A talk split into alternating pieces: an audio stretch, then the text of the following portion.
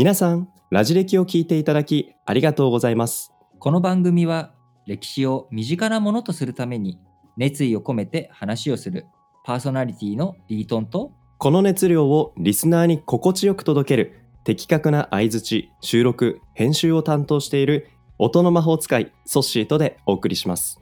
変化の激しいニュースがあふれる今の時代に知ってほしいそんな思わずシェアしたくなるラジ歴をどうぞお楽しみください。ということでですね今日はあの中国の第二三国志おお。の時代を第二ね三国志。いきたいと思います。三国志じゃなくて第二って今言いましたよね。そうだよ。中国の歴史上、はい。あの、いわゆる三国時代があって、うんその、後、三国に国が分かれるっていうケースっていうのは、あの、はい。基本的には時代としては、まあ、あの、ないわけよ。うんうんうん、あの、南北朝時代とかね、あの、はい。五胡十六国時代とかはあるんだけれども、うん。第二三国志と言われるような時代っていうのは、あの、歴史区分上そう名付けられてるところはないんだけど、うん、今言った五胡十六国時代から南北朝時代にかけて、あはい。の中国は分裂していた時代なわけですよ。うん、この漢うん。という時代があって、三国時代があって、あの、ハーレム1万人で話を出した、えーはい。秦の時代が、はい。あのー藤田進さんのね、あの、うんうん。うんサイバーエージェント。の、あの人の漢字の秦っていう時代があってから、五胡十六国、えー南北朝時代、そして隋と時代になっていくっていう、こういった流れがある中、実はこの南北朝時代の中に、うん、第二三国志と言えるような三国時代があったということ。これをまず今日はちょっとね、紹介したいわけよ。なるほど。いや、第二三国志があったなんて知らなかった、知らないでしょね俺もね、最近知った。うんあ、そうなんだ。最近知ったというか、あのの、もともとそこが三国になってるっていうのは知ってはいたんだけど、ずっと南北朝時代、南北朝時代っていうふうに思っちゃってて、はあの、二国と一その南が1のまんまで北が2になってて、っていうので、あの、2と1みたいな風になるほど。頭で思い込んでたけど、はい冷静にその時代のこと、あとね、その歴史、時代の歴史をあんまり詳しくうんうん。物語とか、あの、そういうので知らなくて、なんか、一個一個の人物だけで知ってたりとか、あるいはな、あの、年表だけで見てるから、三国時代っていうまとめ方をしてなくて、その一国一国、南のこの国のこの人こんなことしてたとか、北うのん。こっちのお東、北の東の国の人はこうしてたとか、北の西のうん国はこうだったとか、こう分けて理解しちゃってて、連動してなかったわけよ。で、三国時代って、三国志っていう、まあ物語、うん。ソッシーもね、この前漫画読んだ。三読みましたし、ね、ラジ歴でもお話ししましたもんね。逆でしょ。あの、ラジ歴でお話ししたから、本、漫画読んだんでしょ？あ、そうそうそうそうそう。いや、なんか、なんか、あたかも最初から僕あ読んでますよ、みたいな。なんかあ、ちょっとそういう風に作ろようとしたけど、できなかった。悔しいや、もう、バレバレだからダメよ。バレバレだけど。でも聞いてて、純粋にやっぱ関心を持ったのは、その、第一三国志があって、第二だから、まあ、第一でもすすごくやっぱり面白かったから、この第二っていうのがどういう風に展開されてたのかなとか、いいね。ちょっと興味を湧いてきましたね。うん、しょうがありがとうねえございまな。ソシが興味あるから喋ってやるか。す。お願いしますよ。えっとね、もともと三国時代というのは、えー、西暦、まあ、スタート時点どこからにしますかっていうのはあるけれども、実際に3つの国が並び立っていた時代というのは、西暦、まあ、220年から263年までの、まあ、43年間だったわけ。あ、すごく短い、もっと長い期間かと思ってそました。う。もちろんその三国志っていう物語が取り扱うのは、だいたい184年の黄金の乱から、まあ280年5が滅びるまでなんだけれども、うんその前に三国に集約されていく前のわちゃわちゃがあって、うん三国にえーまとまって牽制し合う三国時代という形になっていったのは、まあ220年よりちょっと前ぐらいから、まあうん263年までっていう、まあせいぜい50年ぐらいの物語だった。はい。で、今回取り上げる代理三国時代も、僕、イメージとしてはもっと短いと思ってたんだけど、ほうほうほう実、は、調べてみたら、534年からはい。508、577年までだから43年だわけ、これも。ほうほうほうあ、そうなんだ。だから、すほぼ同じ時代、時間じゃんっていうこと。時間軸、うん、近い時間の流れですね。そう。あんまり僕ここ最初そんなに詳しくないっていうのもあって、あとうん南北朝時代ってなっちゃってるから、あんまりその時系列っていうのもそんなに抑えてなかったけど、年数で見ると、うんあれ確かにこれ、あれうん三国時代になってるじゃん、43年間。ですね。第二三国志観が出てきました。そう。で、もともと南北朝時代というのは、あの、その秦っていう国、三国時代が終わって、うん秦っていう国が短い期間だけど中国を再統一して、うん。でもその後遊牧民とかの乱入とかがあって、午後16国時代ってぐちゃぐちゃに北側がなっちゃったと。で、うん。南側は秦からあー逃げてった人たちがうん。東秦っていう形で南の地帯を、えー一つの国として設けてましたと。で、これが王朝が交代していくんだけど、まあ南は南で一つの国にまとまっていましたで、北側は5個16国っていうぐらいだからもうぐっちゃぐちゃになっていたのを、ようやく北義と言われる、うー国がですね、天下を一回統一、北側を一回統一するわけです。北義として。で、この北義が東と西に分かれちゃう。はあ、また分かれちゃうんですね。そう。で、このひ東と西に分かれてから南と合わせた実質上三国時代っていうことになるわけなんですよ。なるほど。イメージ湧いてきました。イメージ湧いてきた？で、うんその今日、お第二三国志えーの中で、まあこういった時代があったと。うんうんで、こういった時代があって、最後は、この、えー東と西に分かれた義の中のはい、西から北州という国になり、えーそれが隋となって、うん隋があ南を滅ぼして、隋はい。帝国。ね、遣隋使で有名な隋の時代になっていくっていう。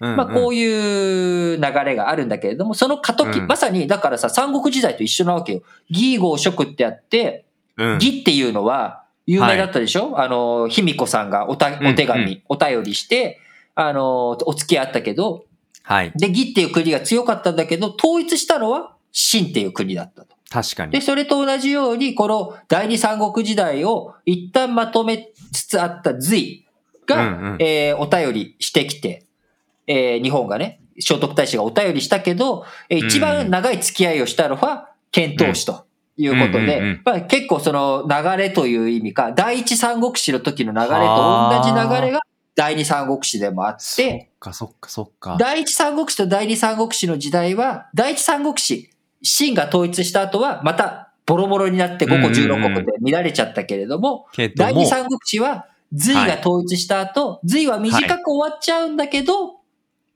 唐が、うん。超大国唐がきちっとお国の統一を維持したっていう違いがあったけれども、そこまでの流れは結構一緒じゃん、これ。一緒ですし、その後の流れが、また分裂するのか、統一がされて国が栄えるのか、この違いが何によって生まれたかとか、すごく気になってきますね。切り合ってくる。切り合ってくるけど、まずは一回さ、統一の時にどんな人がいたのかっていうところ、ねねうんうんうんうんここをちょっと紹介していきたいですが、まあはい。最終的には、えー、その、義号蜀の時にうんう、ん最初に滅んだのが蜀っていう国でした。うん、うん。で、はいここには諸葛孔明とか、あの、はい劉玄徳、劉備とか、うんまあ有名人いっぱいいたわけなんだけども、そういった第一世代、第二世代がいなくなっちゃった後、え滅んでしまった。で、今回取り上げる、えー、蘭陵王という人。乱領王。蘭陵。この人はが一番最初にその第二三国時代で滅んでしまう国である北西。うん。あの、北西って北側のお東にあった。うんうん東、今、山東省とかね、そっちの方の地域を中心に力を持っていた北西っていう国の王族の一人、皇帝の、帝皇帝一族の、えートップの一族である蘭陵王という人、この人をちょっとご紹介をしていきたいと思うわけなんですが、蘭陵王という人は何で有名かというとですね、うんうんうん。イケメンで。で有名なんですね。おー。とってつもなくイケメンで、あのーまあ、北西のリートンと言われた人物らしいんだけど、え、ちょっと待って。ん？リートンと同じぐらいイケメンだったってこと？まあ僕のちょっと、僕よりちょっと、まあ、ダサかったんじゃない？そりゃ。ああ、あ、なるほど、なるほど。まあじゃあ、僕と比べちゃうとね。僕、ソッシーほどではないってことだね。どうして？えいやいや、僕とリートンのやっぱ比較軸を、えー持って、ランリョウとリートンが同じぐらいって聞いたんで、そうするとソッシーの方が上だろああ、そう、そうでしょ。う。なるほどね。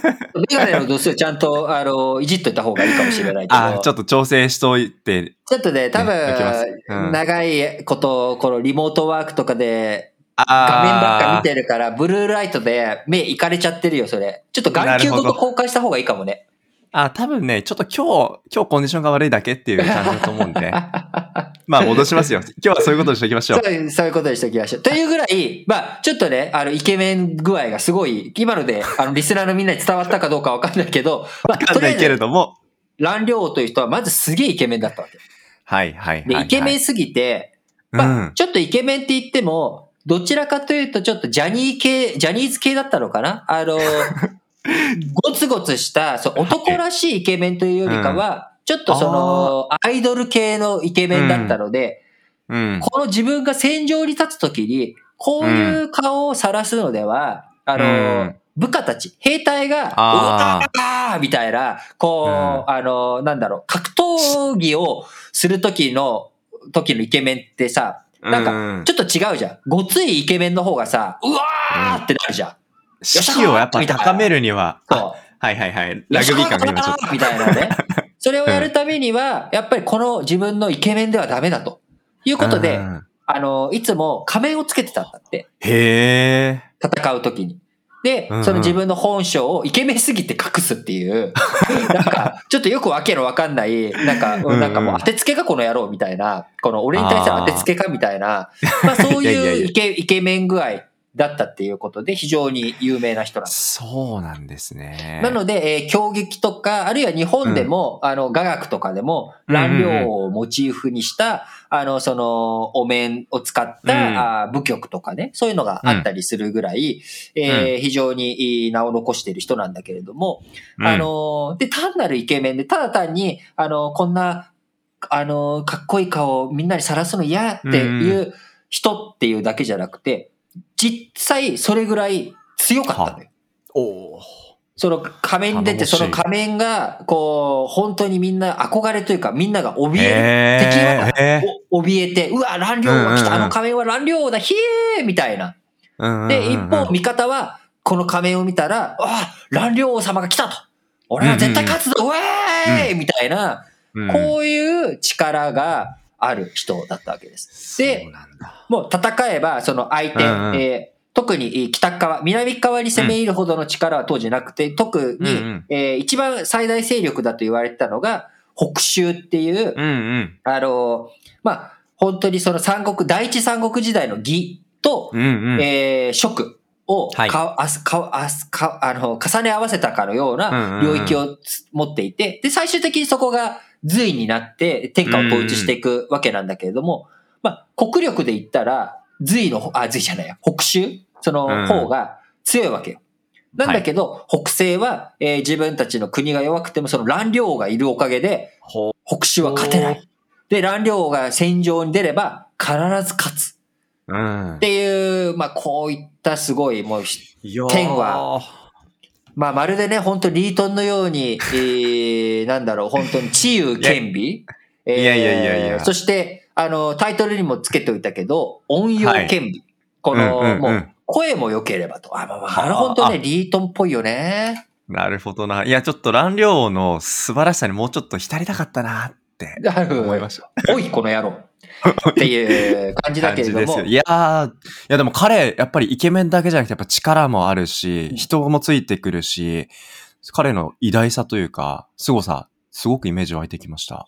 そうなんです。うんそんな、あ乱領について、第二三国時代と乱領について、えー皆さんもイメージが、あー湧いてきたところで、まあ、今日はこれぐらいにしてね、えー次回、えー金曜日の配信では、その乱量を踏まえて、最後その北西がどういう風になっていくのか。それでも結局北西は勝てずに、北州隋が統一していく流れに何があったのかについて、えーお話していきたいと思いますので、次回もぜひ聞いてくださいね。